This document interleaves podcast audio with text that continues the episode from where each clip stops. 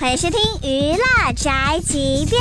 最近由马云领衔主演，甄子丹、吴京、李连杰等主演的电影《攻守道》一经曝光就引发热议。这部电影《攻守道》的所有人都是零片酬出演，目的就是为了将中国武术文化推向全世界。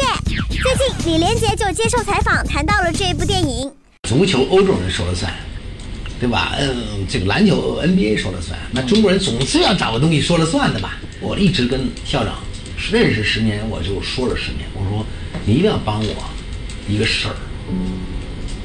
我说我看到了一个文章，我就一直耿耿于怀了很多年。因为美国一份社会调查说，一部少林寺影响了中国一代人，但是培养了中国一大堆保安。那我们为什么不弄一个？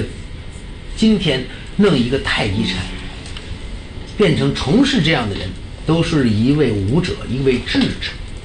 他思考着整个人类，他思考着周边的家庭、夫妻之间的健康、儿女的健康。他为什么不去变一个另外的东西？为什么只停留在保安？